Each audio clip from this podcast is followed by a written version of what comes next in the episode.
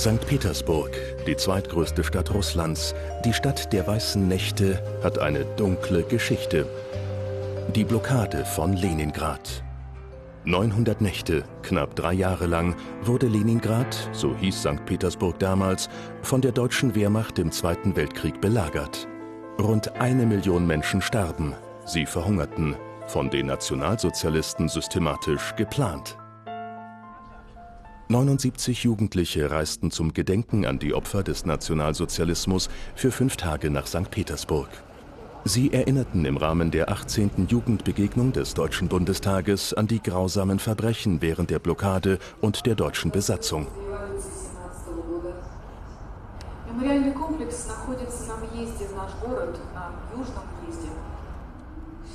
Hier im Denkmal der heldenhaften Verteidiger Leningrads sollen die Trauer und der Schmerz der Blockade zum Ausdruck kommen.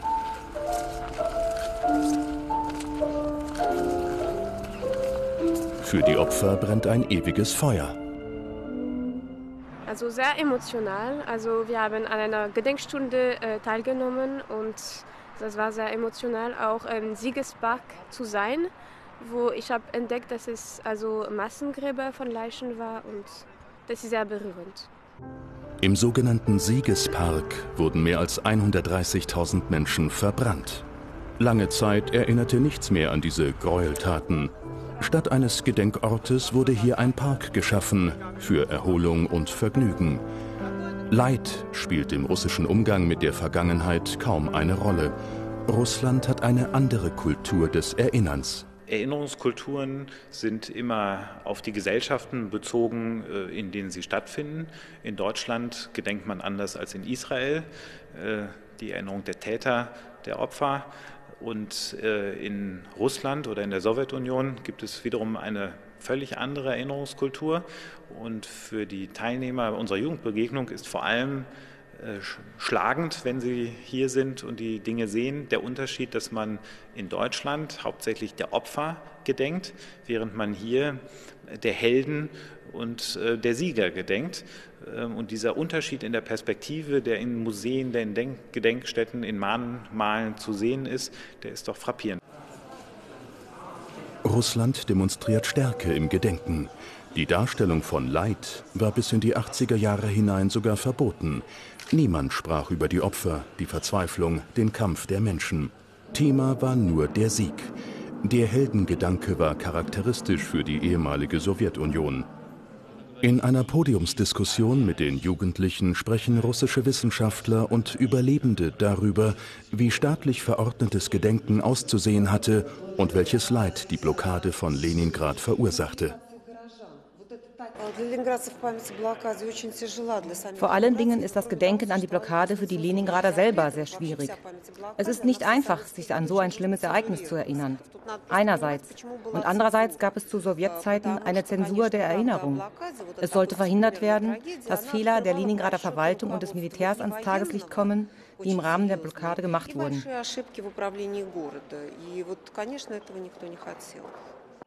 Doch der Schmerz bei den Opfern sitzt tief.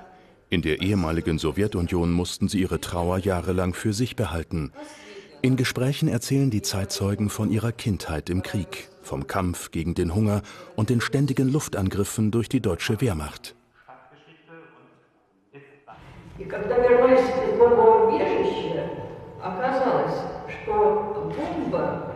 Als wir aus dem Luftschutzkeller zurückkamen, haben wir festgestellt, dass die Bombe das gesamte Haus durchschlagen hat, dass sie knapp an meinem Bett vorbeikam, im Keller stecken blieb und zum Glück nicht explodiert ist. Die Jugendlichen wollen erfahren, was damals in dieser Stadt geschah.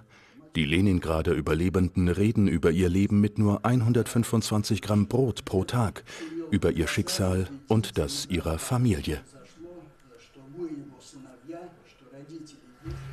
Это я, это брат. Also links ist er und rechts ist der Bruder. Wir waren Zwillinge.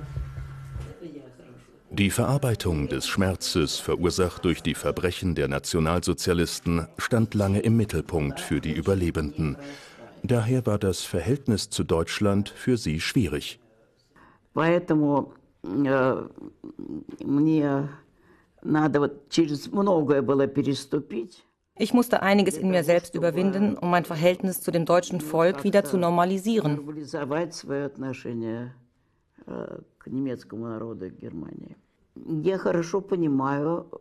Mir ist ganz bewusst, dass seitdem viele Generationen nachgekommen sind und nicht immer trägt das Volk die Verantwortung dafür, was die politische Führung eines Landes tut действия, которые предпринимает руководство наших стран. Die Jugendlichen erleben Geschichte und reflektieren in kleinen Gruppen die dunkle Vergangenheit, den Krieg und die NS-Zeit. Die Auseinandersetzung ist wichtig, über Generationen hinweg.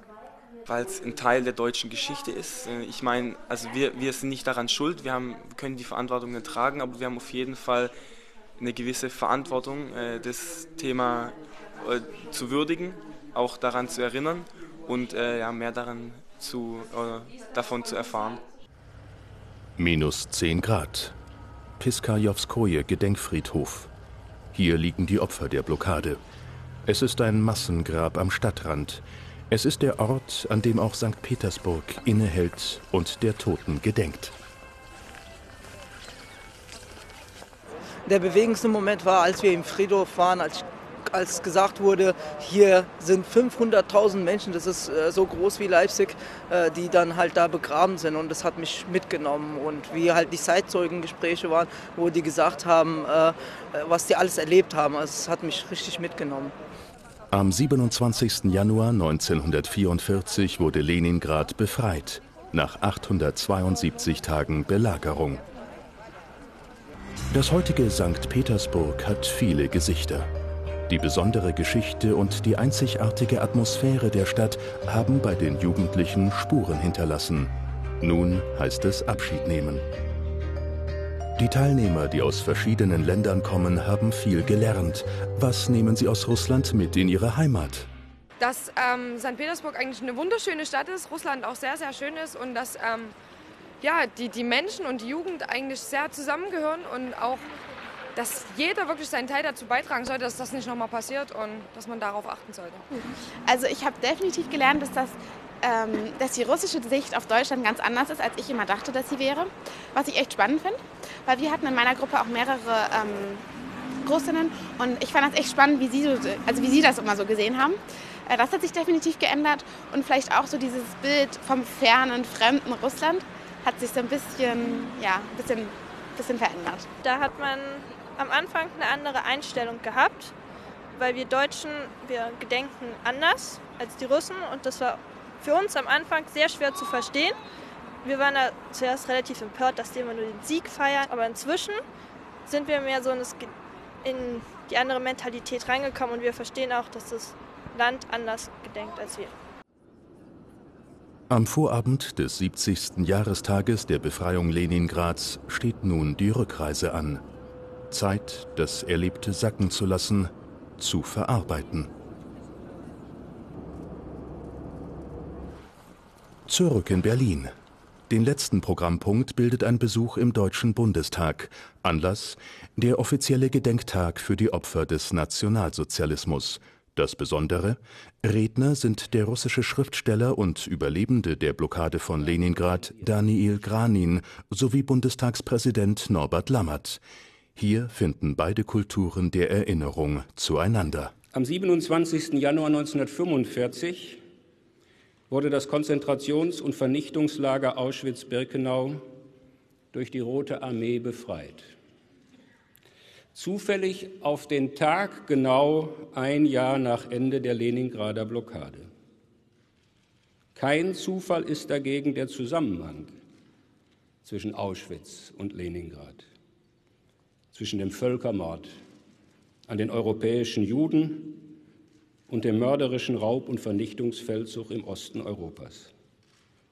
Sie wurzelten in der menschenverachtenden nationalsozialistischen Rassenideologie.